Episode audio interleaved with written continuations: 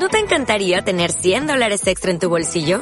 Haz que un experto bilingüe de TurboTax declare tus impuestos para el 31 de marzo y obtén 100 dólares de vuelta al instante. Porque no importa cuáles hayan sido tus logros del año pasado, TurboTax hace que cuenten. Obtén 100 dólares de vuelta y tus impuestos con 100% de precisión. Solo con Intuit TurboTax. Debes declarar para el 31 de marzo. Crédito solo aplicable al costo de la presentación federal con TurboTax Full Service. Oferta sujeta a cambios o cancelación en cualquier momento. Lift a McKay or og your face, brooding over the old disgrace that Black Fitzwilliam stormed your place and drove you to the fern. Place and he was sure, and soon the firebrand he'd secure until he met at El líder del Barça. Barn. Curse and swear, Lock Kildare, Fiat will do what Fiat will dare. Now Fitzwilliam, have a care, fallen is your star, Lord. Up with halbert, out with sword, on we'll go for by the Lord. Fiat McHugh has given the word, follow me up to Carlo. See the swords of Glenamale. Hola nit, benvinguts a l'estadi. Buenas noches, bienvenidos a El 10 del Barça.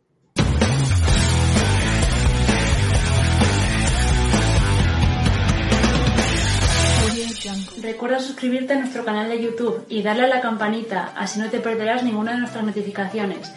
Además, durante los vídeos en directo, si le das al simbolito del dinero, puedes aportar tu donación. Y recuerda, muy importante, únete, dale al botón unir y así pasarás a formar parte de nuestra gran familia y tendrás muchos privilegios. Y siempre, Forza Barça.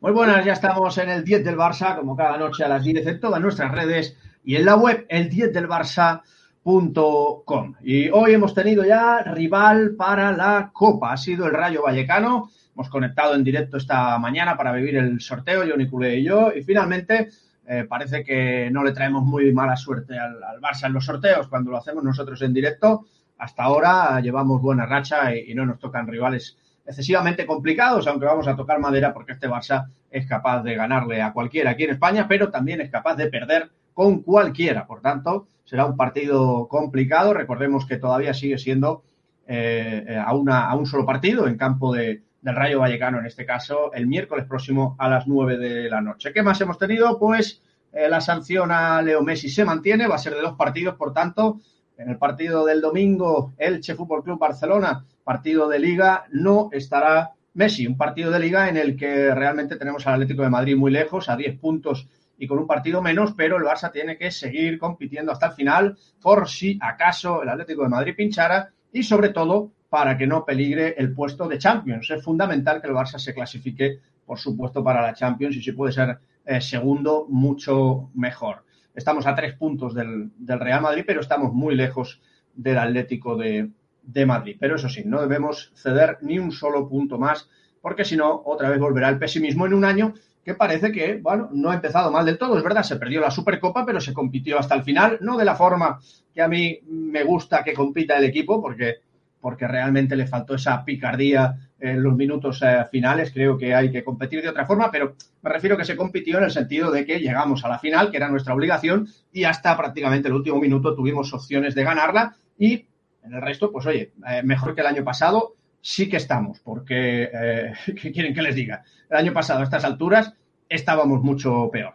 Voy con eh, nuestro compañero, con Johnny Culé, con Esteban Valle, que como siempre está pilotando la nave online del 10 del Barça, tocando los botoncitos al otro lado. ¿Qué tal, Johnny? Buenas, buenas noches, ¿cómo estás?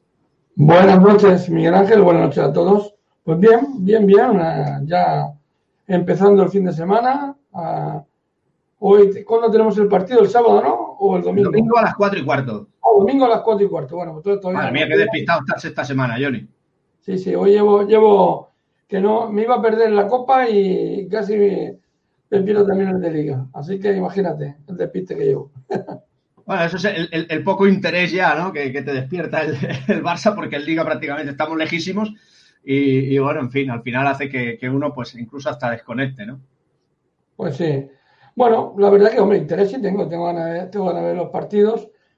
Que no juegue Messi, pues también hace que pierda un poquito más de interés, porque cuando juega él se me antoja más ver el partido, pero bueno, yo estoy contento de que al final, aunque sean dos, al final ha sido un partido de Copa, otro partido de lucha, ya hemos quitado esto. Creo que no ha sido una, no fue una, agresión para haberle hecho una sanción más grande, pero los dos partidos por mí no está mal y ya por lo menos eh, ya está quitado y ya el partido de Copa pues puede volver, puede volver. Sí, contra el Rayo Vallecano ya podrá jugar si lo estima oportuno Kuman, aunque yo creo que debería reservarlo y, ponerlo solo en la segunda parte si fuera, si fuera necesario, que queda mucha, mucha temporada por, eh, eh, por delante. Y por cierto, ya saben ustedes, todos aquellos que me conocen, que yo en esto del mundo del deporte, a nivel deportivo, pues soy bipolar, ya lo saben ustedes, es decir, hay días, la mayoría, en, las que, en los que soy bastante cenizo y hay otros en los que soy más optimista. Pues bueno, hoy se ve que me he levantado optimista, pero, pero supongo que gracias al Alcoyano, ¿no? Que me dio una gran alegría esta, esta semana y, entonces pues empiezo a verlo todo eh, un poquito más de color de rosas, empiezo a ver el vaso eh, medio lleno, ¿no? Y entonces yo me paro a, a, comparar cómo estábamos a 22 de enero la temporada pasada y señores, el 2021 ha empezado mejor. No sé cómo acabará, pero ha empezado mejor, al menos mejor que el año pasado. Y los argumentos están ahí. El año pasado empezamos que no llegamos ni a la final de la Supercopa y la acabó ganando el Real Madrid. ¿Es cierto o no es cierto, Johnny? Por tanto, estamos mucho mejor, porque además el Madrid está eliminado también de la Copa del Rey, incluso el Atlético de Madrid. Y oye, mm, de momento en Liga, todos los partidos que hemos jugado los hemos ganado. O sea que yo creo que estamos mejor que el año pasado. Hubiésemos estado mucho mejor de haber ganado la Supercopa, que no ha podido ser, pero mejor que el año pasado sí que estamos, Johnny. Bueno, bueno, yo no, diría tanto porque el año pasado íbamos, íbamos eh, creo que terminamos el año, si no líder, pues estaríamos a muy pocos puntos. Ahora estamos a 10 puntos del Atlético Madrid, más un partido menos encima. Y encima hemos clasificado segundos de la Champions y, nos toca el Paris Saint Germain. No quería fastidiarte, pero. Ya, ya, me has fastidiado el optimismo. Yo que, yo que estaba hoy eh, contento y feliz y buscando argumentos para, para agarrarme a algo, y resulta que ya ha llegado aquí el Johnny Culé y él estaba hoy en plan cenizo y ya me acaba de fastidiar toda la, eh, la, alegría que yo, que yo tenía. Bueno, pues nada, pues es un desastre esto. Sigue siendo un desastre igual que el año pasado. Pero bueno, en básquet hemos ganado, ¿eh? Hemos ganado y vamos líderes en Euroliga. Hemos ganado en campo de la Estrella Roja, 60 a 72, si no me falla la memoria. Y vamos líderes en Euroliga. Vamos a ver si poco a poco conseguimos que esta temporada. Además, ayer, además Madrid en Euroliga también ayer perdió contra el Maccabi del, contra el Maccabi, un partido igualadísimo que, que acabó palmando. Exactamente, y hoy ha perdido el CSK y nos hemos puesto líderes empatados a victorias con el CSK, con un malísimo partido del nuevo fichaje Westerman, que no sé dónde han ido por este hombre, porque la verdad mucho tiene que cambiar. En fin, con los fichajes últimamente somos un desastre, ¿eh? tanto en fútbol como en básquet. O sea, yo no sé qué le han visto a este hombre, pero los números lamentables en todos los partidos que, eh, que lleva. Dice Antonio, Johnny te bajó de la nube, Miguel Ángel, ¿cómo lo sabe? Yo estaba intentando poner aquí un punto de optimismo y ya ha tenido que venir Johnny Culé a ponerme otra vez en, en el, en el cenicismo. Vamos a presentar a, nuestros compañeros. Empezamos por, eh, por un hombre de la casa, por un compañero como es eh, Tony Pérez, eh, Iniestazo, que lo tenemos aquí con nosotros. ¿Qué tal? ¿Cómo estás, Tony? Buenas, buenas noches. Buenas noches, Miguel Ángel. Eh, como siempre, un placer estar aquí, estar aquí con vosotros, con la comunidad, con el líder Barça, contigo, que eres el mejor youtuber de, de, del Barça ya, ¿eh? Y no hay más que hablar. Encima te has pelado y te has quedado guapísimo. Te has quedado guapísimo. Pero vamos a ver, ¿vosotros creéis que esto es un decorado de, de youtuber? Bueno, YouTube ahora mismo está en auge gracias a tus vídeos y gracias a estas tertulias. Así que no hay más que hablar y a seguir, a seguir que tenemos que llegar a los 100.000 suscriptores, ¿eh? Y tenemos que poner la plaquita detrás de tu, de tu silla. Venga, a ver si, a ver si es verdad y prometo ponerla aquí atrás eh, colgada. Claro que, claro que sí. Tony, el miércoles compartimos televisión. Todo el mundo sabe que tú eres un hombre muy famoso aquí en Cataluña, que sales en TVCAT, en el Rondeando eh, de Albert Lesan y, y, tuve la suerte de compartir eh, programa contigo y hoy nos vemos aquí en, el online, hoy aquí en, en nuestra casa, ¿no? La verdad es que, que, lo pasamos muy bien también en el rondeando. Bueno, la verdad que una oportunidad que salió también gracias a ti, así que yo te estoy muy agradecido por todas las oportunidades que me estás dando. Mi fama es la tuya y bueno, al final somos una familia, podemos estar donde estemos donde estemos, compartimos lo mismo, así que bueno, cuanto más podamos aprender y cuanto más podamos expresarnos, gracias a, a las redes sociales, a la televisión o donde sea, pues yo creo que al final es algo que alimenta positivamente a la comunidad y bueno, aquí estamos. Eh, un placer como siempre. Quizás por el tema en el que estamos del Barça, que no es una muy buena semana, pese a que ayer eh, ganamos en Copa, pero a mí no me dejó muy buen sabor. ¿eh? Me hubiera gustado ayer pasar de otra manera. Pero bueno, ¿qué le vamos a hacer? Te estaba escuchando antes que estabas diciendo que, que habíamos empezado mejor el año. Yo creo que lo hemos empezado peor. Es que no has tenido en cuenta el tema de las elecciones. Creo que eso lo arruina todo. Pero bueno, ¿eh? pero bueno, deportivamente tampoco nos podemos quedar porque el mes de enero era complicado y la verdad que en Liga al menos se está solventando y en Copa, bueno, de ir de invitado a una Supercopa y de ir a llegar a una final nadie se lo esperaba. ¿eh? Y bueno, en Copa del Rey, eso con lo que te he dicho, somos los únicos de los grandes que sigue todavía vivo. Así que bueno, vamos a ello. La verdad es que como soy, para un día que vengo en plan más optimista y ya me habéis vuelto cenizo otra vez entre tú y, Johnny, ya me habéis quitado la ilusión otra vez. hay, que, hay que bajar los pies a la tierra y ser lo más realista posible y luego para, para que luego no llegue el PSG y no, no, ni el PSG ni nadie, hay que ser realista. O el, no, que no duelan las cosas, que no duelan las cosas, hay que ser realista y cuando llegue su momento y si hay que celebrar las cosas, se celebran pero también hay que ser un poquito objetivo porque luego nos llevamos unas desilusiones que al final los que salimos perdiendo somos nosotros. Pues sí, a lo mejor no hay que esperar ni al PSG, que es el Elche o el Rayo el que, el que nos vuelve a dar otro. Creemos que no, creemos que no. Este equipo es capaz de cualquier cosa, ahí lleváis razón. ¿Sabes lo que pasa? Que a mí me influye bastante las derrotas del, del, Madrid. Soy antimadridista a, a, morir y entonces, claro, el hecho de que el Madrid quede eliminado me hace, me hace ponerme más optimista, ¿no? Entonces comparto, comparto contigo. Entonces, puede ser todo lo feliz que quieras. Vamos eh, con, el siguiente invitado del, del Barça, es eh, Sergio González, un periodista argentino al que tenía muchas ganas de tener por aquí con, nosotros y unirlo a la familia del 10 del Barça. Sergio, buenas noches, buenas noches, bienvenido al 10 del Barça. Buenas noches, Miguel Ángel, un placer eh, estar con ustedes en el vivo, del 10 del Barça. Y bueno, yo lo que veo es que el hincha del Barça pasa del pesimismo a la euforia y que siempre mira para Chamartín. Y como en Chamartín miran para el Camp Nou, para el Scores. Es así, son los rivales eternos. Eh, yo veo un déjà vu eh, vinculado al juego, eh, pero veo un equipo con renovación, sobre todo con chicos. bueno, ahora Ansu Fati está en el dique seco, pero es un jugador con un enorme futuro y con un gran presente hasta la lesión pero veo chicos que le pueden dar al Barça ese salto de calidad. Bueno, sin ni hablar de Pedri, que, fue todo un acierto. El Barça se ganó la lotería con Pedri, chicos. Un jugador que tiene, no tiene techo, no tiene techo. Entonces, bueno, eh, cuando el club se normalice institucionalmente, cuando las elecciones se lleven a cabo y cuando el Barça tenga un presidente, quizás todas estas tormentas van a menguar y va a salir el sol Can Barça. Y bueno, ahí veremos qué es lo que sucede. En un año de transición, como que está viviendo el Barça eh, a nivel futbolístico, eh, se celebra, por ejemplo, eh, a Mingueza, a Rona Araujo, que es un central que sigue la estela de Diego Godín, de Diego Lugano, que va a dejar una huella muy importante en el fútbol uruguayo y que el Barça lo va a disfrutar mucho tiempo. y bueno, hay que ver qué es lo que sucede con, con Leo Messi. Esa es la incógnita, esa es la pregunta que se hace todo acá en Barça, ¿no?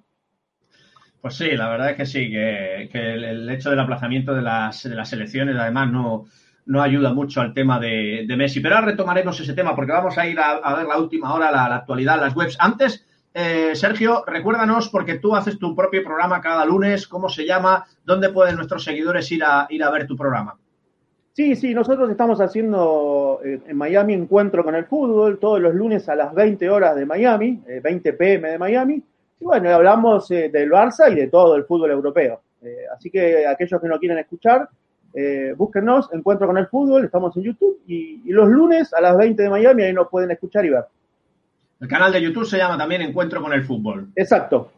Pues invitamos a todos nuestros seguidores a que vayan al canal de Sergio González Encuentro con el Fútbol y a que vean su programa que es cada lunes y que en este caso es más generalista, hablan del Barça, pero también del resto de, de, equipos. Y por supuesto nuestro hermano Iniestazo que también tiene su canal que va como un tiro creciendo, así que por favor todos al canal también de Iniestazo a darle a Yo también soy youtuber, Miguel Ángel, Miguel Ángel, pero tú y yo declaramos los impuestos aquí en España, ¿eh? No nos vamos a Andorra. no se van a Andorra. eso, eso es verdad, eso es verdad. Estaba pensando en Suiza yo, pero no, no, no. De momento aquí. no, ahí, hace mucho, ahí, hace más frío todavía, ahí no. Yo, les voy a decir algo. Eh, cuando algunos llaman youtuber para desacreditar, yo creo que están eh, en otra dimensión, están equivocando el camino. Eh, hay mucho. Ustedes marcan tendencias, chicos. Ustedes eh, hacen periodismo, basta youtuber. a ver, no, no, no tienen que, sentirse denigrados porque algunos le llaman youtubers. O sea, la tendencia al Barça la marca el día de Barça. es claro esto, y se lo digo yo como periodista, y muchos colegas míos en Argentina, en España, me cuentan lo mismo. Entonces, no, no pasa por ahí. Eh, hay, que, hay, que, hay, que, hay que adaptarse a la época en que estamos viviendo también. ¿eh? Y hay mucho, yo veo muchos periodistas tradicionales que se quedaron en el tiempo y llegan siempre días tarde o a, la información. La información es instantánea, en el momento. Pero bueno, ese comentario quería hacerles nada más. Es cierto, nosotros eh, con el virus, el virus ha sido un desastre, pero también pues nos ha hecho reinventarnos y con el virus pues decidimos apostar por el tema online, innovar y aquí seguimos y bueno, y muchos detrás pues, eh, pues han ido también haciendo lo mismo y, creo que, es el futuro, creo que es el futuro. Pero yo creo que nuestros seguidores cuando a mí me dicen youtuber, por ejemplo, no, no lo hacen en plan negativo, simplemente lo hacen porque, porque yo siempre digo que no, que no soy youtuber y tampoco lo digo mucho menos porque considere que es negativo, simplemente lo digo porque, porque claro, eh, los youtubers normalmente son gente jovencita y, Fíjate, fíjate. tú tienes 18 años, Miguel Ángel. Enseña, enseñar DNI, que te lo veamos. No, pero Iniestazo, por ejemplo, sí es un youtuber. Fíjate que de Ah, Iniestazo, sí, Yo soy terreno, yo en todo sitio. Instagramer, tuitero, youtuber, tengo multiempleo. Con la edad que tengo yo, con la edad que tengo yo, pues bueno, en todo caso sería el avi youtuber, el, el, el, abuelo, ¿no? En castellano es el abuelo youtuber, claro. Pero lo digo más que nada por la edad, ¿eh? No por otra cosa, mucho, o sea, para mí es, eh, es un honor que me llamen youtuber y me comparen pues, pues, pues con estos chavales jóvenes. Yo encantado de la, de la vida, claro que sí. bueno, vamos a, vamos a las webs, vamos a la última hora, que Johnny nos tiene ya preparado el Sport, el Mundo Deportivo, el Marca y el As. A ver qué nos están diciendo. A ver, supongo que nos estarán hablando pues de, de, la victoria en, en, básquet, al menos aquí en los de, en los de Barcelona. Y, ah, pues no, empiezan con el Dembélé. ¿Por qué Dembélé ya no pasa de todo? Pues la verdad que es un interesante debate, porque de momento Dembélé no solo no se lesiona, sino que está siendo eh, de los jugadores más importantes de, esta temporada hasta ahora. voy a tocar madera, porque ya saben ustedes que yo, Dembélé, le temo mucho, más que nada por eso, porque se lesiona con suma facilidad. Luego nos habla de Quique Setién, que le pide 4 millones al Barça por su despido.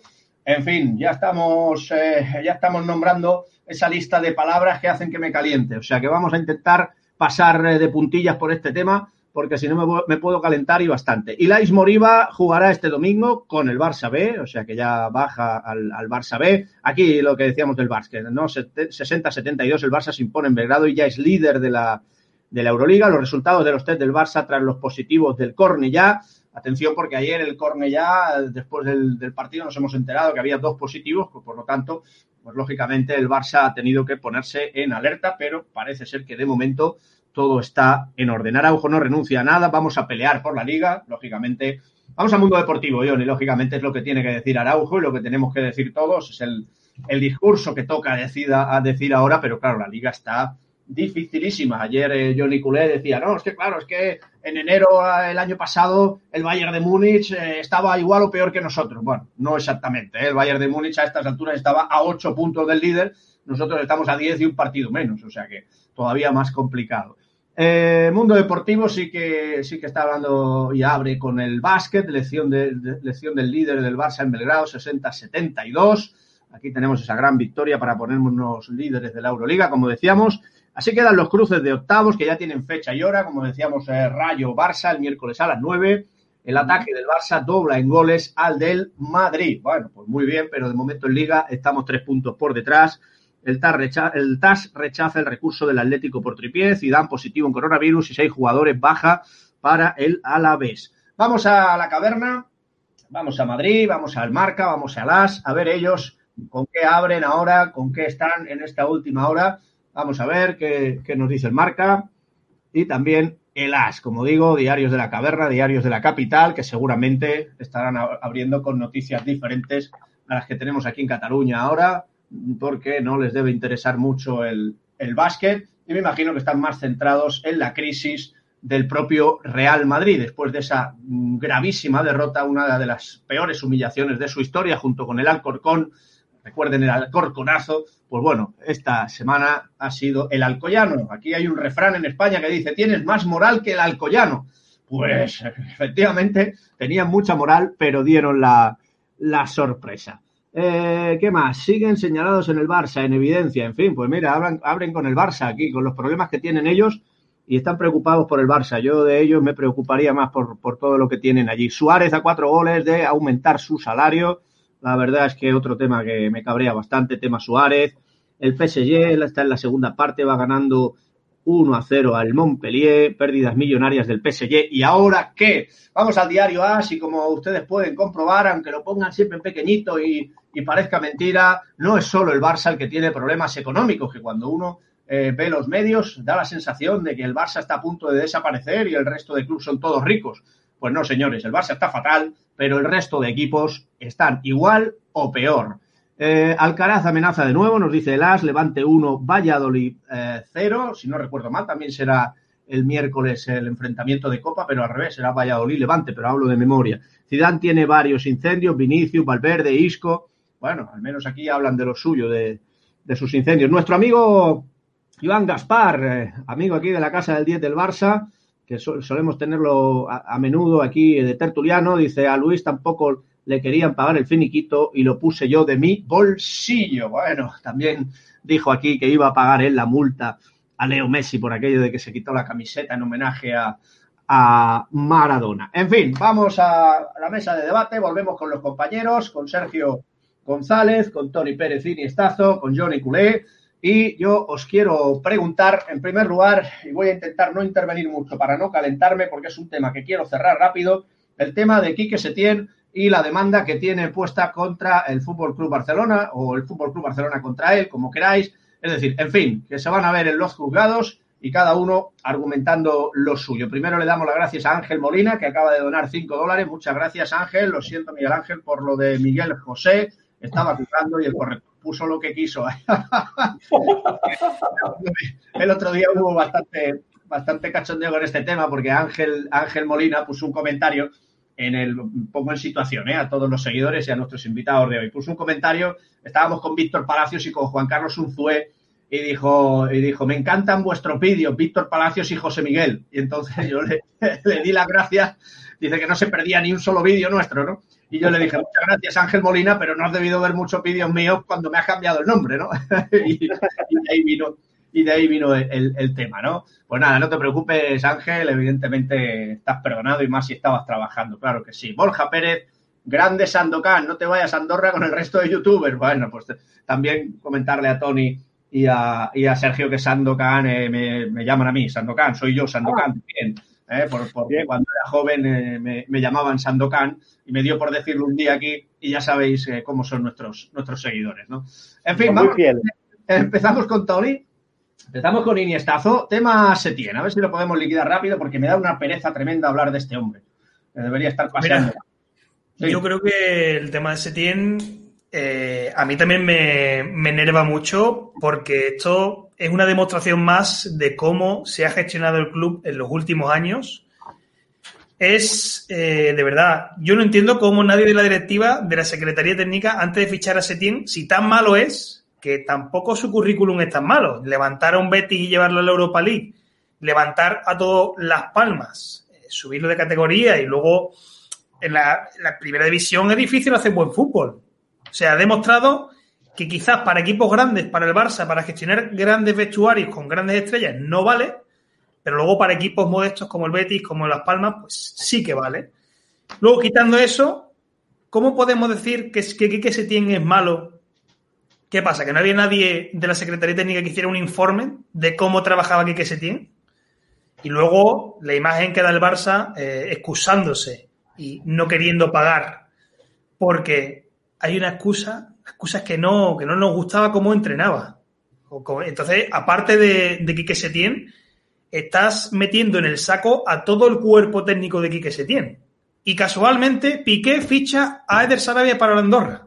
Por tanto, doble, do, doble mazazo que se lleva la Junta Directiva del Barça, que encima te, tu, tu propio jugador te está diciendo que, que no, que, que, el malo de la película aquí ha sido el presidente que ha fichado a Quique Setién, que le hizo un contrato de dos años. Yo esto no lo entiendo tampoco, ¿eh? Esto de fichar a entrenador y hacerle contratos de larga duración. Primero, tenlo seis meses, tenlo un año, y si no cuaja, pues que termine el contrato y listo. Lo que no puede ser es que juguemos a la improvisación, juguemos a, mira, el primero que cojo, encima aquí que se era de las últimas opciones, antes fueron a por Xavi, fueron a por Kuman, fueron a por Roberto Martínez, y ahora la excusa es que, que, que no, que Quique Setién entrenaba mal. Cuando se vio en un vestuario con Messi, con Arturo Vidal, con Suárez, con gente que a cualquiera le decía nada, o sea, a cualquiera no le daba minutos. Bastante hizo, creo, con, con todo lo que tenía, con la pandemia que nadie se esperaba, y apostando un poco también por, por los jóvenes, ¿no? Por Ricky, por, por Ansu Fati. En fin, yo creo que Quique Setién se encontró ya con, con un vestuario eh, a la deriva, también consecuencia de cómo se entrenaba con, con Ernesto Valverde, ¿eh? que nos recordemos ahora, claro, decimos que Quique Setién ha sido un mal entrenador, pero ¿y la gestión de Ernesto Valverde en los últimos años, pese a ganar las ligas? Nadie eh, se acuerda de cómo entrenaban los jugadores, de los días libres, de las debacles de, de Europa, porque Quique Setién ha estado en Lisboa, pero es que Ernesto Valverde estuvo en Roma y en Anfield, ¿eh? Por tanto, aquí yo creo que lo que hay que hacer es asumir el error de haber fichado a Quique Setién y eh, cuanto antes pasar página, quedar como un club señor, pagarle lo que, lo que hay firmado en el contrato, porque para eso están los contratos, y el Barça no puede jugar a, a estas peleas absurdas, esto de, no, es que ahora no, ha sido mal entrenador, bueno, bueno, todo el mundo tiene derecho a, equivocarse, tanto el Quique Setién como el Barça por fichar a Quique Setién. Así que lo que hay que hacer es, último apunte, lo que hay que hacer antes de fichar un entrenador es sacar informes sobre ese entrenador, sobre cómo entrena, sobre cómo gestiona un vestuario, sobre cómo trasciende en el fútbol, porque no es lo mismo entrenar al Barça que entrenar al Betis. Así que eso es lo que yo animo a la, a la Secretaría y a la Dirección Deportiva, que se informe antes de, de fichar a, a, un entrenador o a un jugador. Vamos a ver qué opina el periodista argentino Sergio González sobre el tema de, de Setién y un nuevo ridículo aquí en Can Barça. Yo estoy deseando que, que esta gente se vaya ya, porque el Tusquets esté lo mismo que sustituir a Bartomeu. Estoy deseando que, que se vayan y que entre, el que sea, pero que entre uno nuevo y ponga orden aquí. Dejemos de hacer el ridículo, porque ahora un nuevo ridículo todavía dando vueltas al tema, al tema Setién. ¿Qué, ¿Qué opinas tú sobre este tema, Sergio?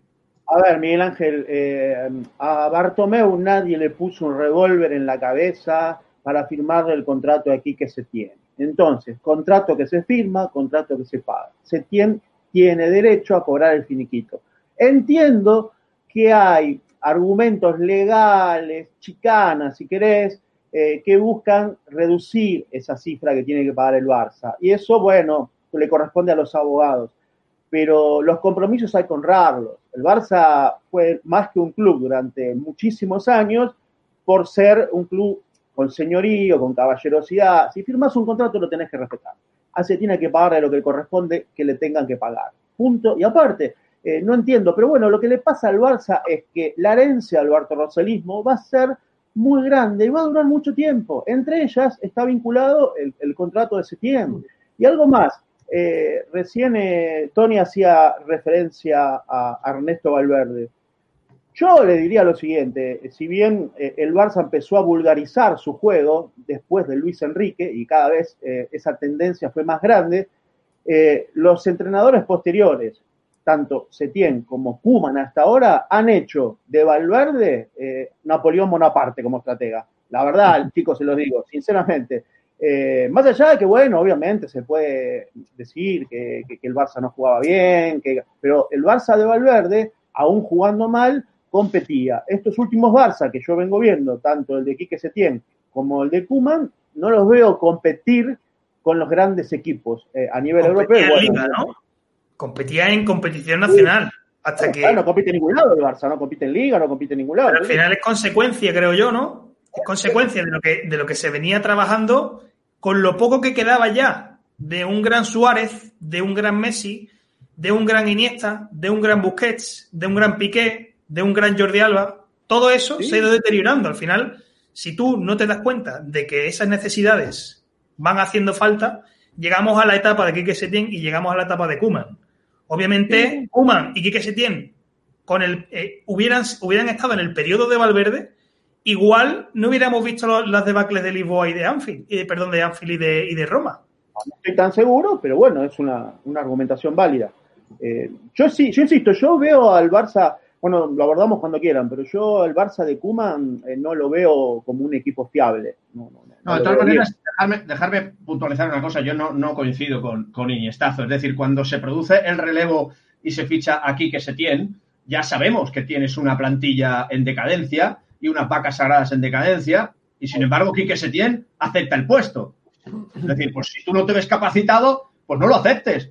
Porque lo que no puedes hacer es aceptar el puesto y luego pretender jugar a Cruyff. Porque no, yo soy aquí, después de Cruyff, soy el mayor Cruyffista del mundo. Y vengo aquí a, a- a aplicar las técnicas de Cruyff. Vamos a ver, cuando tú has firmado por el Barça, ya sabes lo que tienes, ¿eh? Seguro. Y si acuerdo contigo, ¿eh, Miguel Ángel? Se- Miguel Ángel, aquí que se tiene, le quedó muy grande el Barça, muy grande le quedó el Barça. Eso está fuera de discusión. Lo otro es, si firmas un contrato, lo tenés que cumplir. Después no podés hacerte el desentendido, no podés aludir como excusa para no pagar el contrato que vos firmaste como presidente del Barça, que Quique Setién no tenía condiciones para entrenar, que el equipo lo, lo manejaba Sarabia. No, no, eso no, no va. Es, Bueno, hasta ¿sabes es lo que pasa? antiético.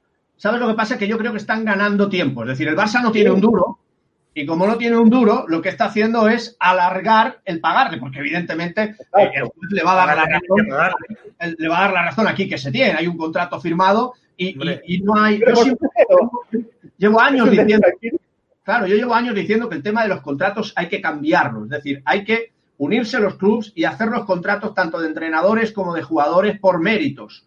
Contratos por méritos. Entonces, sí que tú podrás ir a- al juez y decirle, señores, eh, yo fiché a este hombre y en el contrato tiene pues que es- mm, ganaría más si ganaba la liga, ganaría tanto si ganaba la Champions, como no lo ha ganado, pues nada, pues fuera. No, y no. ya está. Es decir, hacer contratos por. Eh, Claro, en el Bueno, momento los jugadores lo tienen. Hay jugadores que tienen contratos por plusvalía, por rendimiento, por cantidad de goles, por títulos que gana, por presencia. Eh, entonces puede hacerse tranquilamente con los entrenadores. Pero a ver, volvemos. Si firmaron un contrato, lo tienen que cumplir, chicos, porque el juez va a fallar a favor de Quique. Setién. Pero lo que hacen es ganar tiempo. Porque no Ganan tienen tiempo. dinero. Pero digo- yo creo que el problema está básicamente en que no se está actuando. O sea, yo lo digo porque cuando vas a rescindir el contrato, vas a despedir a un, a un empleado, pues puede hacer, la forma que lo ha hecho el Barça ha sido tan lamentable, tanto él como con, por ejemplo, con Luis Suárez, que al final se ven en un lío que al final tienen que pagarlo todo. ¿Por qué? Porque van a lo brusco. Entonces, tú lo que tienes que hacer, tú vas a ver que va a que ese tiempo, tienes que ir con él, tienes que ir con unas unas formas para poder negociar con él. Pero negociar no es, este tío es un inútil, te vamos a echar, no, ni te comunicamos nada. Pero hombre, este tipo de formas, ¿qué va a hacer? Que el tío al final se cabree y como tiene la razón, porque tiene, como dice Sergio, como dice Antonio, un contrato, pues tiene que pagarlo, punto. La tenemos todas de perder. Ahora, si en este lugar llega, oye, mira, vamos a negociar, las cosas no han salido bien, vamos a ver cómo podemos hacerlo, me tienes que ayudar a, a que lo paguemos a plazo, vamos a hacer. Yo estoy convencido que Setién acepta eso. Lo que tú no puedes hacer es tratar como a un perro a una persona, aunque no haya hecho bien, que también digo una cosa.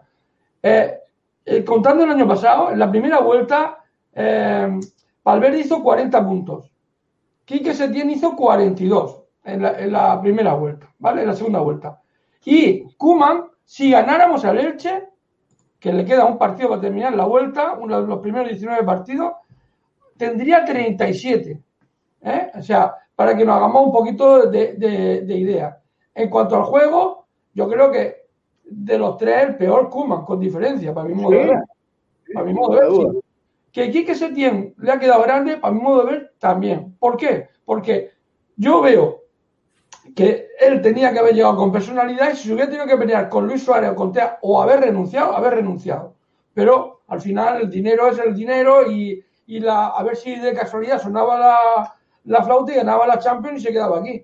Pero realmente, si hubiera sido un entrenador con personalidad, no hubiera aguantado lo que aguantó, ni, ni Se lo- hubiera llevado- se hubiera llevado seguramente el reconocimiento de la gente si llega a poner el día de Lisboa a quien tiene que poner, a Ansu Fati, a Ricky, los días clave deja a Luis Suárez en el banquillo, no tienes que sacarlo por, por, no, por- por sacarlo porque se llama Luis Suárez, porque es amigo de Messi, los días clave también deja a Arturo Vidal en el banquillo, en fin.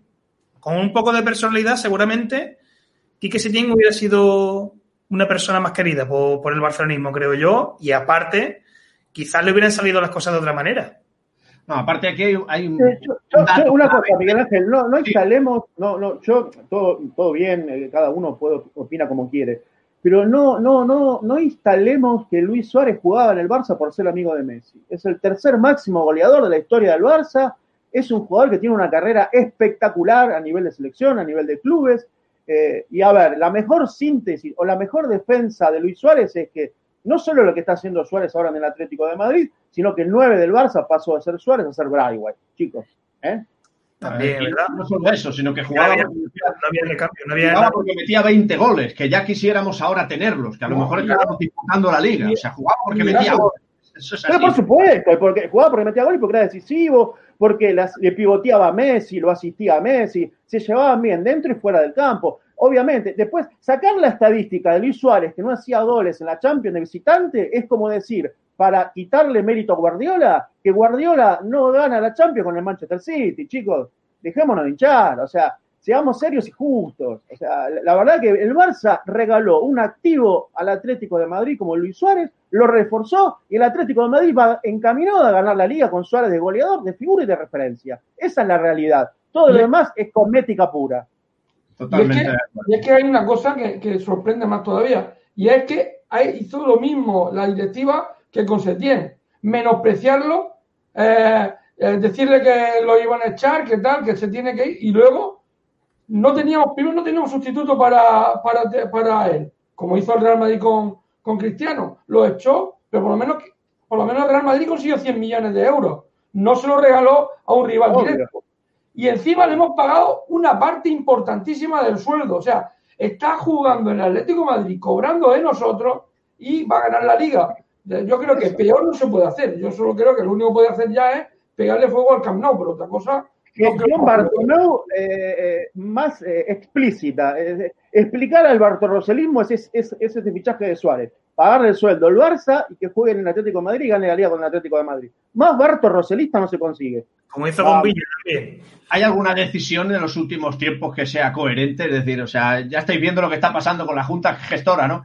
Entra una Junta Gestora No, y este, este lleva camino de, camino de tres meses, se cree presidente. En fin, si es que esto es un despropósito tras otro. Vamos a ver si por fin, como digo, hay elecciones, consigue entrar un presidente de verdad y hace las cosas bien. Para acabar con el tema Setién, que vamos al tuit, Johnny, simplemente, eh, a ver, el Barça está haciendo el ridículo una vez más y yo creo que hace el ridículo porque quiere ganar tiempo, no tiene dinero y entonces, pues bueno, eh, empieza con estas tonterías porque así el juez, pues a lo mejor decide de aquí un año y ya la economía, la caja está mejor y entonces le pagan lo que le toca. Eso no quita que, como he dicho siempre y mantengo, yo creo que hay un dato clave aquí, que es el 8 a 2 y que un entrenador se llame Quique Setién o se llame Perico de los Palotes, después de un 8 a 2 debe dimitir.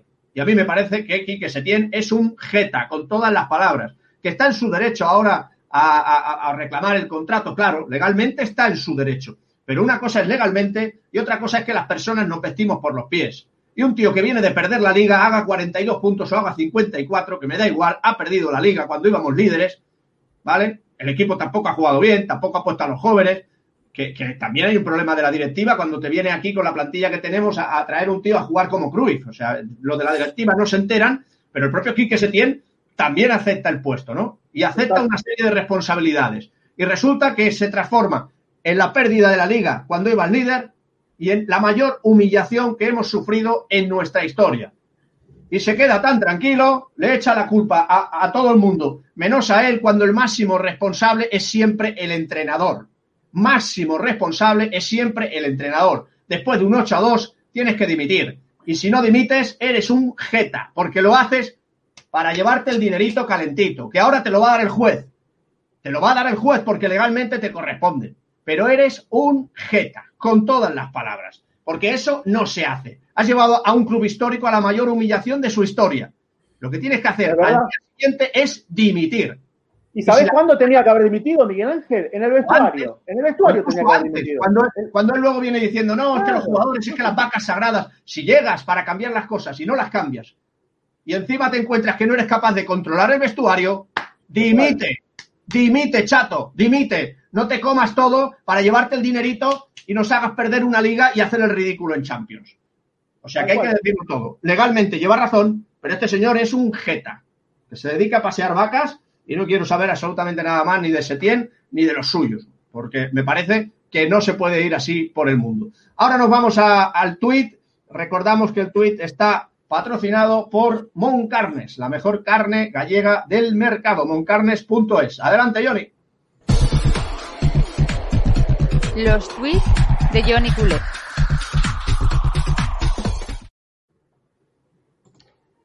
Bueno, mira, aquí hemos elegido el tuit de Zona Blaurana. Zona, vamos a ponerlo un poquito más en grande para que lo veamos bien. Y dice así: El comité de apelación ratifica los dos partidos de sanción a Messi, los mismos que sancionaron a Cristiano por romper la nariz a Chilinga. Dicen que la justicia es igual para todos. Y pues podemos ver el puñetazo que se llevó. eh, a ver si sale aquí. Se le partió la nariz, bueno, el ojo, el ojo fue, le dio en el ojo. Bueno, pues eh, quería preguntar a vosotros, vamos a empezar por Sergio mismo. ¿Cree justa la, la sanción de dos partidos a Messi? Yo lo que te, a ver, la sanción, eh, a mí todo el tiempo me decían que iba a ser de dos partidos como, como máximo. Eh, yo creo que más allá de imágenes, eh, de rivalidades, yo creo que Messi se equivocó. Él pidió disculpas como capitán eh, y como líder del Barça en el vestuario. Y, bueno, eh, es ah, fruto de la impotencia. Leo viene arrastrando hace tiempo fastidios. que fueron menguando, porque no se olviden que hubo un Messi cuando habló con Rubén Uría y otro Messi cuando habló con Jordi Évole. Eh, pero más allá, cuando el equipo no le da respuesta, no le da solución, él llegó tocado a ese partido y, bueno, el resultado adverso, y bueno, no, no, eh, se le fue la chaveta, como decimos acá en Argentina. Y la sanción puede que sea exagerada, no, no, no, no, voy a entrar en ese terreno, eh, pero yo creo que Messi se equivocó. Yo creo que Messi se equivocó y él como capitán como líder del Barça eh, no puede tener ese tipo de reacciones, eh, porque no puede llamar al árbitro a que lo expulse. Eh, pero bueno, es un tema, un tema debatible, ¿no? Antoni, Tony, eh, ¿qué opinas? ¿Crees que ha ido el rasero entre Barça y Madrid o crees que estaba bien y la de Cristiano también? Aunque está un poco trazado ya el tema de, de Cristiano, pero es un poco para debatir qué es lo que está pasando, un po- eh, eh, este tipo de doble rasero que hay en los comités de competición. Hombre, eh, a Messi lo hemos visto año tras año, partido tras partido, salir desquiciado ¿eh? de, de todas las faltas que le han hecho. Muchas no se las han pitado, otras sí. No justifica, por supuesto, que durante toda la final de la Supercopa le estuvieran dando patadas y le estuvieran encimando en todas las jugadas. Por tanto, y como dice Sergio, vamos, yo comparto totalmente que un jugador del Barça y menos el capitán puede actuar así en un momento tan crítico de la final como era la prórroga, donde te estaba jugando la final. Entonces, ya al margen de todo lo que simboliza Messi en el Barça y en el fútbol, porque Messi es un ejemplo para mucha gente. Y quizás tenga más repercusión lo que hace él que lo que puede hacer un jugador de, con todos mis respetos del Alcoyano, por ejemplo, ¿vale? Por tanto, eh, Messi debió pensárselo más. La sanción, que sí es justa, pues para mí sí. Eh, lo expulsa, es una agresión. Bueno, con suerte de que no le dan la cara, pero es un, un, mal gesto que no debe hacer ningún jugador de fútbol. Por tanto, si la sanción mínima son dos partidos, pues dos partidos. Si nos remontamos a la expulsión de Cristiano, que le rompe la nariz al jugador del Málaga, bueno, pues Cristiano me quedó, me quedó marcado, sobre todo sus últimas temporadas, porque hacía muchos, muchos gestos antideportivos y muchas agresiones que no llegaron a, a pitarse y, y, lo tenemos en imágenes, ¿eh? que de hecho el otro día puse yo un tuit y, hombre, un doble rasero sí que hay, que quizás con Messi a la mínima se le saca tarjeta amarilla y con Cristiano se pasó mucho la mano. Pero quitando las dos cosas, ¿no? Y quitando un poco la comparativa, creo que lo de Messi no se debe volver a repetir porque al final es el capitán, es la imagen del Barça y el Barça no puede caer en esa crispación, en ese en esos malos rollos porque estamos dando el mismo ejemplo que daba el Madrid de Mourinho cuando perdía, ¿eh? que era la desesperación, las patadas y al final yo creo que el Barça no es club para eso. Si perdemos, que sea porque el rival ha sido mejor y punto. No tenemos por qué eh, ni meter patadas, ni, ni crear malos, malos rollos, ni nada. Porque al final también, último apunte, eso perjudica a los partidos en los que vienen después. Porque el de ayer de Copa, muy bien, que el Messi no iba a jugar, pero el del domingo es súper importante. Contra él, si ahora lo perdemos, ¿qué? Un, un, breve aporte, chicos. No le, a ver, a Cristiano Ronaldo por esa agresión le tenían que haber dado más partidos, cuatro si quieren, pero los dos partidos a Messi están bien. Leo se equivocó y reconoció su error. Después, no le justifiquemos todo a Messi. Messi a veces se equivoca y lo dice alguien que tiene admiración por Messi, que soy yo. Soy un periodista argentino que admira a Messi y considera, habiendo vivido la época de Maradona y la época de Messi, que Messi es el mejor jugador de todos los tiempos. Dicho lo dicho, cuando se equivoca se reconoce, se dice y no pasa nada. Sí, bueno, Miguel Ángel, eso, eso solemos hacer, ¿verdad? Que nosotros somos de somos muy del Messi porque, de hecho, el nombre del programa lo elegimos por básicamente por, por la, la, fuerza que tiene Messi en, en, nuestro mundo. Pero yo creo, bueno, ¿qué opinas tú de la sanción? ¿Crees que justa los dos partidos? Sí. Me parece que la expulsión fue correcta y la sanción también, también es correcta. En el momento que lo expulsa, lógicamente, eh, es más, eh, si hablamos de, de, ya sabemos cómo nos tratan aquí en España desde hace muchos años, o sea, que podría haber sido peor, o sea, que, que yo me esperaba algo peor todavía, porque podían haberse encarnizado mucho más, ¿no? Con lo cual, por una vez me parece que han sido, que han sido justos. Y aquí, Sergio, el 10 del Barça, pues imagínate, con el nombre lo decimos todo, ¿no? Sin embargo, aquí, aquí cuando hemos tenido que criticar a Messi se le ha criticado. Por ejemplo, cuando mandó el Burofax lo criticamos mucho. En determinadas ocasiones hemos dicho que nos parece que el capitán del equipo debería, debería ser otro jugador y no el propio Messi. Es decir, que aquí eh. No, no, a ver, no, no, lo dije por ustedes, no lo dije por ya, ustedes. Ya, ya, a veces leo cosas en redes sociales o, o, o artículos. Entonces digo, pero a ver, yo estoy siempre a favor de Messi, ya te digo, lo considero el mejor, pero a veces se equivoca, y cuando se equivoca claro. se le dice, no pasa nada, listo, ya está, se equivocó, como, todo, como se equivoca claro. todo el mundo, como nos equivocamos nosotros, eh, es así, somos humanos.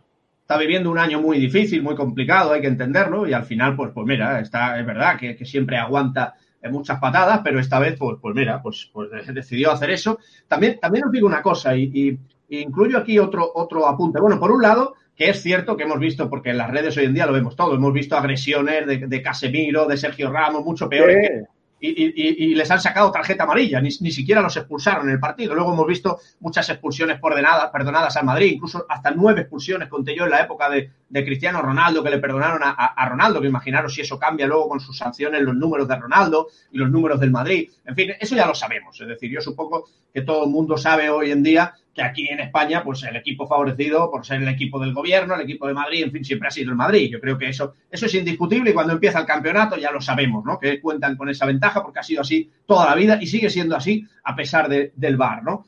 Pero una vez dicho eso, y aparte el, las ventajas con las que juega el Madrid, que todos lo sabemos, yo creo que a nivel mundial ya, porque hoy en día hay redes y se ve, eh, aparte de eso, yo eh, voy por el tema del VAR, porque eh, yo creo que habiendo VAR, a mí me parece increíble que al árbitro no le muestren todas las tomas, porque claro, yo en el momento que vi la toma que vio Gil Manzano, que la vimos ahí en la tele, digo, hostia, agresión y expulsión y madre mía la que le va a caer. Pero sin embargo, al día siguiente, al día siguiente vimos otra toma desde el otro lado donde dicen, madre mía, si hasta le podía haber sacado tarjeta amarilla. ¿Me explico? Es decir, ¿por qué no le muestran al árbitro todas las tomas antes de que decida? Ya no vale 30 segundos más, porque claro, ya os digo, yo al día siguiente, viendo la toma desde el otro ángulo, digo, pues madre mía, viendo lo que vemos con, con jugadores del Madrid, digo, si le sacan amarilla tampoco pasa nada.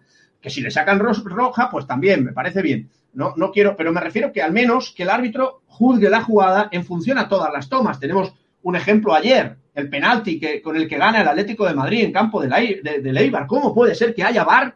¿Cómo puede ser que haya VAR y no se va a revisar porque hay contacto. Y como hay contacto, dice el protocolo del bar que no se revisa. Pero dejaros de, de, historias. ¿Pero qué me estáis contando? ¿Para Es qué que es un mamarracho el VAR, es, el VAR es un mamarracho, Miguel Ángel. que Es cambien el protocolo? una vergüenza el VAR. O sea, a todo nivel, no solo sa- salgamos de España, en todos lados. El VAR eh, eh, es un, fue un instrumento que, que- se creó eh, para reducir el margen de injusticia en el fútbol y lo que ha hecho es potenciar las injusticias. No se entiende cómo se aplica, no se entiende cuáles son los criterios. Bueno, en España sí se entienden, de- sobre todo después del llamado que le hizo Florentino Rubiales, ¿no? Efectivamente, es que, es que dices, vamos a ver, si tenemos VAR, pues oye, si estamos viendo que hay errores clamorosos como el de ayer, ya no afecta al Madrid ni al Barça, sino al Atlético de Madrid, al Eibar, estamos viendo unos errores increíbles. Dices, oye, pues cambia el reglamento, no debe ser tan difícil reunirse y decir, oye, este punto hay que cambiarlo, porque esto es una barbaridad.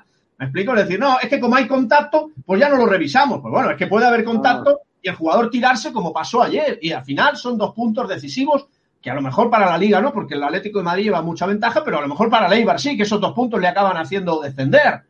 Ojo, que, que hay mucho dinero en, en- en juego. En fin, ya tenemos por aquí a, a David Valdearenas y, y vamos a ver el qué, qué opina de todo lo que estamos comentando, de esa expulsión de Messi, del VAR. En fin, a ver qué nos cuenta David. Luego voy contigo, Sergio, porque he dejado para el final que quiero que hablemos de Messi. Recordemos que Sergio González es el periodista que dijo hace unos días en las redes sociales que Messi eh, la familia Messi, luego él nos lo explicará bien qué quiso decir y qué dijo exactamente, que Messi había votado por la porta. Bueno, había votado, no, perdón, había firmado, era el proceso de las firmas, había firmado por la porta. Eso lo dijo Sergio González en redes y se lió la mundial. Y luego nos lo va a explicar, pero lo vamos a dejar para el final. Primero quiero que saludar a David y que nos explique lo que, lo que él uh, opina. ¿Qué tal, David? Buenas, buenas noches, ¿cómo estás? Hola, ¿qué tal? Buenas noches, buenas noches, ¿cómo estáis? Pues bueno, respecto al VAR en España queda demostrada una cosa, que es que si hay un equipo en el que el VAR revisa hasta el último milímetro, hasta el último milímetro, si le puede sacar algo a favor en cada jugada, es a favor del Real Madrid. El Madrid, como lo llamamos mu mucho y tiene toda la razón, a partir de aquella llamada de Florentino a Rubiales, la manera en la que ganaron la liga la temporada pasada, pues bueno, eh, queda visto, ¿no? Como que este equipo no juega nada. El año pasado robaron al Fuenlabrada. Este año el Alcoyano, pues, eh, les ha eliminado. Y respecto a la expulsión de Messi, pues es una expulsión justísima. Ya lo critiqué. Es, mm, nuestro líder, nuestro capitán no nos puede dejar con uno menos y vendidos, aunque queden dos minutos solamente de partidos. Pero también hay que tener en cuenta que Leo Messi lleva más de 750 partidos jugando como Blaugrana y no ha visto ni una sola expulsión. No se le ha expulsado en más de 750 partidos. No le estoy justificando a Leo Messi, porque jamás tienes que hacer una agresión, por mucho que el fútbol sea un deporte de contacto, ¿no? Pero siempre hay un cierto contacto, no como Sergio Ramos, que, que, que juega a otra cosa. Pero yo creo que con una con un partido de expulsión a Leo Messi hubiera habido más que suficiente. No hacía falta dos partidos de expulsión. Es mi opinión, ¿eh? Y realmente lo que decís del VAR, yo creo que, que se aplica mucho mejor en todos los demás países del mundo que aquí en España. Porque aquí en España siempre hay un favorecido y ese favorecido es el Real Madrid. Y lo vimos incluso eh, contra el Alcoyano, que estuvieron revisando un posible penalti inventado a Sergio Ramos. Y siempre estoy harto de que cuando añaden cuatro minutos de añadido en un partido del Real Madrid, los cuatro minutos se conviertan en seis minutos. Cuando añaden cinco, estoy harto que los cinco minutos se conviertan en ocho minutos. ¿Por qué? Porque ataca el Real Madrid. En cambio, cuando el Barça va empatando o va perdiendo. ¿Te refieres al partido de Bilbao? Porque en el partido del Alcoyano no había bar. ¿Cómo? En el partido del Alcoyano no había bar. Entiendo que te refieres al partido de Supercopa del Atlético de Bilbao, ¿no? Donde estuvieron ocho Bilbao, minutos. sí, sí. Vale, vale. Es que con Sí, el sí. Alcoyano no había, no había, no había bar. Sí, sí, estuvieron ocho minutos revisando. Yo creo que revisaron toda la segunda parte a ver si encontraban algo para poder, para poder pero cuando a eso voy, Miguel Ángel, y a todos en general, cuando hay algo en contra del Real Madrid que no interesa muchas veces aquí en la televisión que pagamos, pagamos por ver fútbol aquí en España, eh, no nos han mostrado imágenes que seguro que las tenían en la sala BOR y no las han querido mostrar directamente porque no les ha salido de las narices mostrarlas. ¿Por qué? Pues porque perjudicarían al Real Madrid, seguramente. Esto es el VAR. Aquí en España, auténtica manipulación y se dice claro, más claro que el agua, auténtica manipulación a favor del servicio blanco y a favor de la caverna. Y ya está. Vamos a saludar a Australia porque ha habido un comentario en el que nos decía Alexander que nos eh, mandaba un saludo desde Australia. Y hago referencia porque además eh, aquí está Alexander Jiménez, saludos cracks desde Australia, nos pone la hora 8.50 AM porque esta mañana, acuérdate Johnny, en el sorteo en directo también ha conectado y era las 11 de la noche eh, allí y ahora ya, eh, horas después, ya se ha despertado y nos vuelve a, a conectar y ahora ya son las 8.50 y ya está desayunando. O sea que ha cenado con nosotros Alexander y ahora está desayunando con nosotros desde Australia. Muchísimas gracias Alexander por... Se nota que tiene buen criterio, ¿eh? Tiene buen criterio. Bueno, es, es- es- es un buen culé, es un buen culé y como todos los buenos culés, pues eh, lógicamente le gusta, le gusta compartir con otros, eh, con otros culés. Y en este, en este caso, pues nosotros le, estamos muy agradecidos, porque la verdad es que es un placer ver gente de todos los países del mundo y desde tan lejos, ¿no? Parece increíble, ¿no? Que estamos aquí en casa, como el que no quiere la cosa y te están viendo desde todos los países del, del mundo, ¿no? En fin. Eh, Borja Pérez dice, se agradece vuestro trabajo, equipo, enhorabuena y cada vez somos más. Efectivamente, la unión hace la fuerza, lo dice nuestro himno, Tots Units Fem Forza. Y aquí en el 10 del Barça, antes nos llevábamos el penalti, llevamos muchos años intentando unir fuerza y poco a poco parece que lo vamos consiguiendo. Entre ellos, pues aquí tenemos a, a Tony, a Iniestazo, que me costó lo mío que se uniera, pero ya lo tenemos aquí, eh, a Víctor Palacios, a Adrián Sánchez, en fin, vamos uniendo fuerza ahora con Sergio González, vamos uniendo fuerza porque hay sitio para todos y al final la unión hace la fuerza, nos ponemos a ayudar porque la- los madridistas van siempre a una, los culés no. Y eso es una gran desventaja que, que- que tenemos. Por tanto, si nos unimos, seremos más fuertes. Si lo dice... Bueno, pero los madridistas, Miguel Ángel, y permítame que, permíteme que te interrumpa, ya tienen los diarios, las televisiones, las radios, lo tienen todo.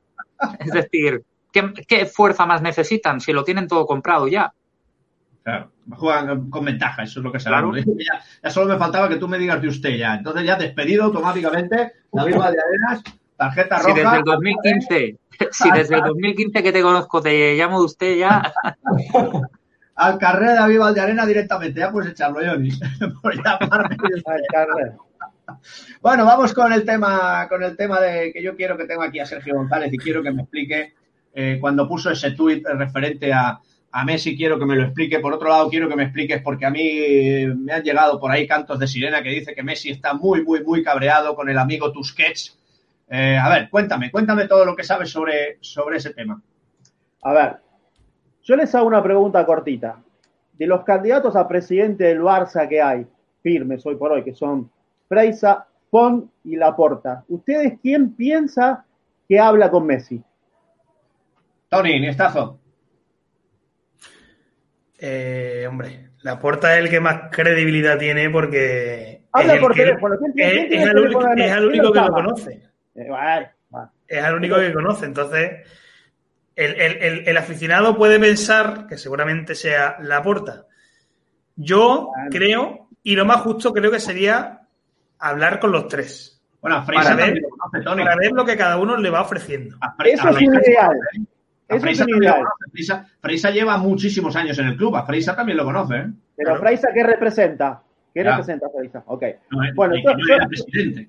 Yo se lo resumo, yo se lo resumo.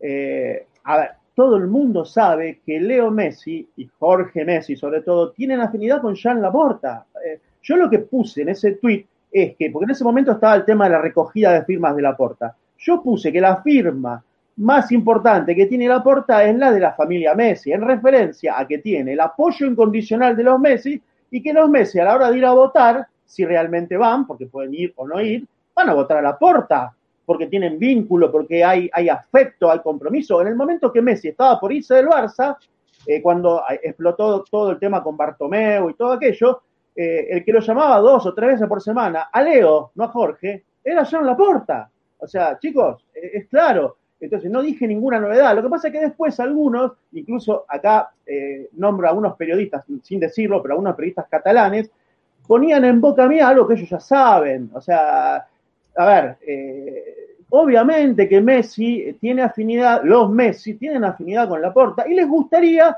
que, la- que el nuevo presidente del Barça sea Laporta. Ahora, si después es Font, seguramente Messi se sentará a charlar con Font y con su gente y verá cómo la, manera que tiene de comunicar una eventual continuidad o anunciar su marcha. Eh, pero en definitiva es eso, no, no- dije algo que es una obviedad y eso sí es un mundo. Los Messi apoyan a Laporta porque tienen afinidad con Laporta y porque tienen hasta, eh, a ver, es algo afectivo, ya hace muchos años que se tratan, eh, incluso fuera del fútbol.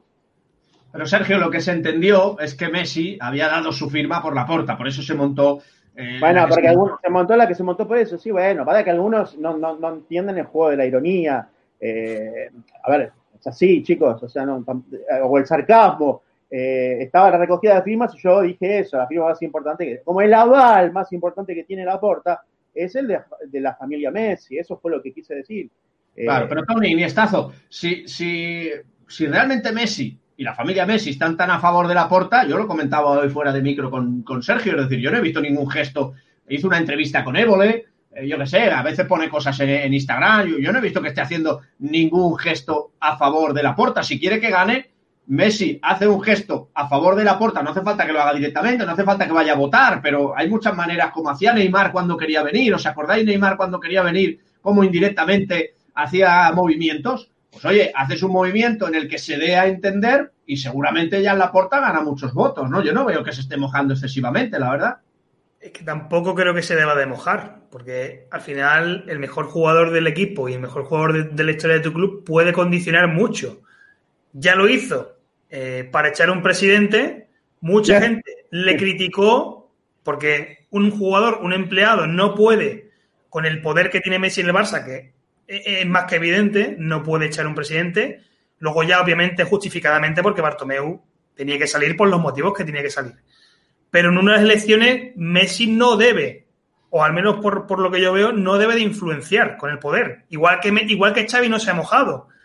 Xavi directamente se ha apartado, puede que vaya en el proyecto de Víctor Font, que va en el proyecto de Víctor Font, pero Xavi no ha dicho yo voy con Víctor Font, porque eso sería condicionar las elecciones. Ellos saben que tienen mucho poder. Y por eso mismo no vemos a Carles Puyol tampoco mojarse, tampoco vemos a Víctor Valdés mojarse, tampoco vemos Henry Masip, es una leyenda del barcelonismo, pero es que Henry Masip va dentro de la, de la candidatura de Joan Laporta y él mismo pues puede hacer la campaña que quiera, pero si tú no vas en ninguna candidatura y tú al final representas al Barcelona como club, Messi ha estado con... ¿Cuántos presidentes ha estado ya? Con Laporta, con Rosell, con Bartomeu y con la Junta que está ahora. Entonces tú, en teoría, eres neutral. Tienes que aceptar porque tú eres del Barcelona. Tú no eres de ningún presidente.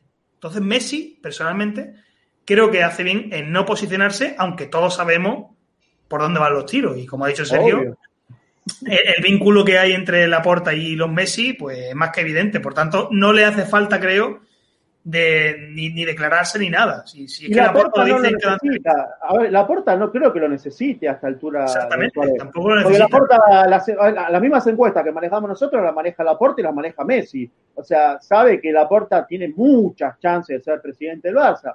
Entonces, Leo no tendría que posicionarse, aunque en privado lo hizo, ¿eh? En privado lo hizo, pero en público no, es el capitán, es el referente del Barça. No puede salir a decir, bueno, si no votan a la puerta, yo me voy del club, porque la verdad que eso sí sería un acto de irresponsabilidad de él.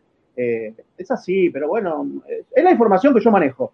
Eh, y, tampoco hay por qué hacerlo tan evidente, pero David, antes de irnos, que estamos ya pasados de tiempo, es evidente que, que, si, que si gana otro, pues él a lo mejor se acaba incluso yendo y que no va a estar tan a gusto. Entonces, oye, hay muchas maneras de posicionarse sin hacerlo abiertamente y sin saber. O sea, hoy en día, con las redes, con las cosas que hay, perfectamente puede hacer un gesto. En, la entrevista que dio a Évole, puede decir alguna frase. Si, fíjate la que se lió con, la, con, con un tuit de Sergio González que simplemente daba a entender, se intuía tal y ya se lió. Imagínate qué fácil es hacer algo parecido, pero que lo haga, que lo haga Messi, ¿no, David? Porque si no, al final a lo mejor gana otro con el que no está a gusto y se acaba yendo. Hombre, a ver, es lo que decimos. Pensad que Laporta consiguió más de 10.000 firmas. Eh, las encuestas están ahí y dicen lo que dicen. Yo creo que algún jugador o Messi quizá haría algún acto, algún pequeño acto simbólico, si viera que las encuestas están muy igualadas entre Freixa y Laporta o entre Fon y Laporta, por ejemplo. Igualmente es lo que decís, eh, no le hace falta eh, a la porta. Eh, yo creo que va a ganar y además con bastante diferencia. Es la opinión personal que tengo yo, que la porta va a ganar las elecciones con muchísima diferencia. Y bueno, Messi sabe que la porta lo que le ha prometido, pues la mayoría de cosas que le ha prometido las ha cumplido. Que la, en la entrevista que le concedió a Jordi Évole, era de lo que se quejaba, ¿no? De que Bartumeu le había prometido una serie de cosas y que luego no las había cumplido, que había muchos marabares, lo que es la improvisación deportiva. Entonces, bueno, está claro que, que si hay un candidato que, que está el primero de la fila para poderse sentar a comer o a cenar con Leo Messi, este es Joan Laporta, entre otras cosas porque Leo Messi se acuerda de todo lo que ha vivido con Joan Laporta, se acuerda cuando ese maldito juicio que, que no le acompañó Bartumeu ni nadie del Barça apoyó a la insignia del club y yo estoy seguro que Joan Gaspar o Joan Laporta hubieran acompañado del brazo al jugador icono, al jugador eh, número uno de la historia no solamente del Barça, sino del fútbol mundial. Entonces yo creo que, que, son cosas que, que quizá lo habrán hablado internamente, íntimamente, entre ellos, y yo creo, no sé por qué, creo que hay una muy buena relación entre Laporta y Messi en estos momentos. Obviamente que no lo van a hacer público, pero yo creo que, que si gana Laporta y va a ganar Laporta, y yo creo que Messi va a continuar con nosotros. La verdad que no tengo ningún tipo de duda. Es mi opinión, ¿eh? Mi opinión. Arriba con el muñequito que nos pone aquí el, el, el Johnny pequeñito, el Johnny pequeñito invitando a, a suscribirse. Eh, Johnny, eh, parece, parece, tu hijo, ¿eh? parece tu hijo, Johnny. Miguel Ángel, Pero... Miguel Ángel cortito, cortito. Venga, sé que están por cerrar. Al pie. Eh, al pie. Sí, Messi se, se, fastidió cuando se aplazaron las elecciones y eh, yo también lo comenté eso, eh, porque bueno, esta gravedad institucional que está viviendo el Barça lo afecta, porque no tiene interlocutor, chicos. ¿Con quién va a hablar Messi? ¿Con Tusquets, que dicen que había que venderlo? Eh, no tiene interlocutor, entonces bueno, se fastidió, pero ahora que hay elecciones, la cosa se calmó otra vez. Entonces por eso yo comenté en las redes y en mi programa que si eh, no se normalizaba el proceso electoral, que si el Barça llegaba a junio sin presidente, Messi se iba. Pero bueno, ahora parece que está todo encaminado, que va a haber elecciones y si no pasa nada, Sergio, va a ganar la puerta. El, el, aplazar las elecciones, si perjudica a alguien, es precisamente allá en la puerta. O sea que yo os veo muy seguro, pero, pero, espérate que no, claro. yo no descarto sorpresas, porque el aplazamiento de las elecciones, y que parece ser que vete tú a saber si será el 7, al que perjudica precisamente es allá en la puerta. Entonces, yo te quería preguntar, ¿a ti te consta que Leo Messi está muy molesto con la situación y muy molesto con Tusquets por alargar tanto el proceso, porque claro, es, es, que Leo Messi tiene que saber si se queda o se va y tiene que negociar un nuevo contrato y lo tiene que hacer con el nuevo presidente. ¿Está molesto Messi con Tusquets? Muy molesto, muy molesto. Primero porque sabe que Tusquets es parte del Barto Roselismo.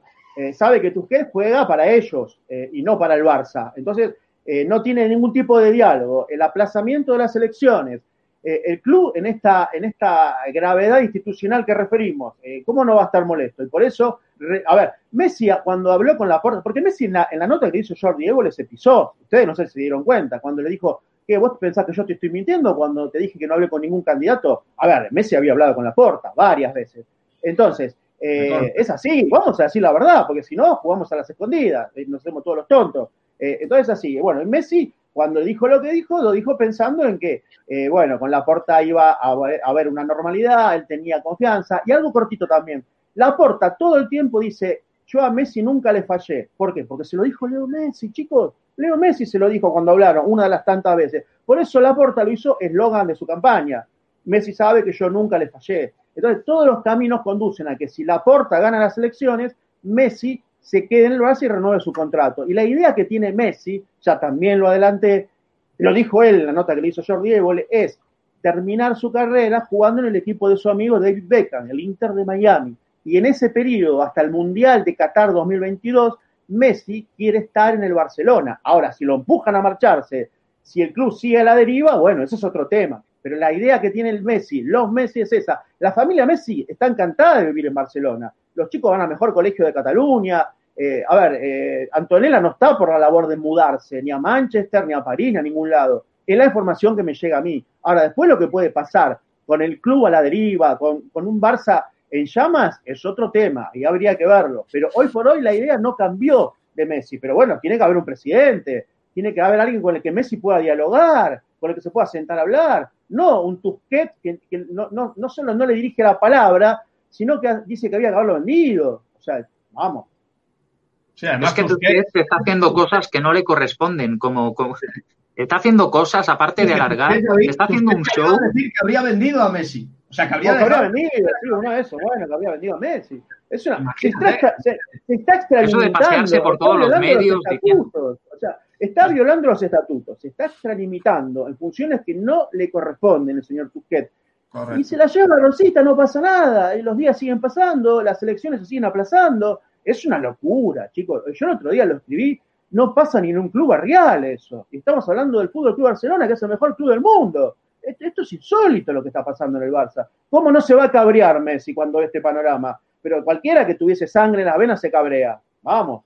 Correcto. Y el aplazamiento de las elecciones pues pone en riesgo la continuidad de Messi, es, es evidente. Eh, nos damos eh, rápidamente una porra para ese Elche Barça, porque hemos dicho que íbamos a hacer la previa y la previa va a ser que vamos a decir la porra y ya está, porque no hay tiempo para más. Estamos en una hora y nueve minutos. Así que, que vamos con esa porra rápida, Tony, Niestazo. 0-2. Para los 0-2. Di los, go- di los goleadores, que si no decís los goleadores no hay premio, ¿no? Eh, Pedri y Dembélé, que están muy bien ahora. Vale, vale, porque si no, no hay premio, porque claro, si no es muy fácil llevarse la, la porra. Vamos con David Valdearenas, tu porra. 0-3. Eh, 0-3, goleadores. Uno de Dembélé y dos de Pedri. Venga. Y que gane el Atlético de Madrid ya todos los partidos hasta ahora y que se lleve la liga al Atlético de Madrid. Pues fuerte, con Pedri. Eh, Johnny Culé, la porra. 1-2. 1-2. Sí, gol, goles. y los goles los va a marcar em, Bradway y, eh, y también Dembélé.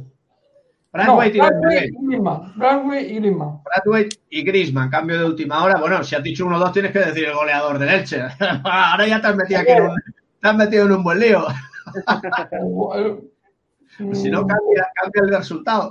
Bueno, va, lo dejamos, lo dejamos así. Si aciertan los del Barça es suficiente. Eh, Sergio, tu resultado. Nada, 0-2 el Barça, un gol de, de Griezmann y, y- y uno de, de- de- de- de este jugador que cada día me gusta más, el central, Araujo de cabeza. Araujo, pero ¿a- ¿alguien ha dicho ya el 0-2? Porque no se puede repetir. Pero Pues bueno, nada, pero, Ah, no pero diferentes, sí se puede, ¿eh? Quiera, no. Aceptamos pulpo como animal de compañía por orden de, de nuestro productor eh, Johnny Culé, que tiene mucha más influencia de la que vosotros os creéis, sobre todo sobre los comentarios, que el tío es el censurador número uno del 10 del Barça, conocido mundialmente en el mundo de, de YouTube por la censura que, que aplica aquí en los comentarios. Pues nada, David Valdearena, muchas gracias. Ha sido un placer tenerte por aquí. Nos vemos en el postpartido. Acordaros que es el domingo a las 6 de la tarde. ¿eh? El, el partido no, el domingo. Partidos a las 4 y cuarto. El postpartido, que es cuando estaremos nosotros aquí. La retransmisión la hacen los chavales jóvenes del equipo. Nosotros conectaremos sobre las 6, 6 y cuarto y la analista será Luri Sorroche. Muy Deberíamos de estar el domingo, Miguel Ángel, haciendo el especial de las elecciones. Efectivamente, efectivamente. Bueno. Y, y lo que vamos a hacer es un especial Todo Tusquets, bueno. vete ya. Entonces, especial Tusquets, vete ya. Ocupa, que eres un ocupa. Venga, David, nos vemos el, el domingo.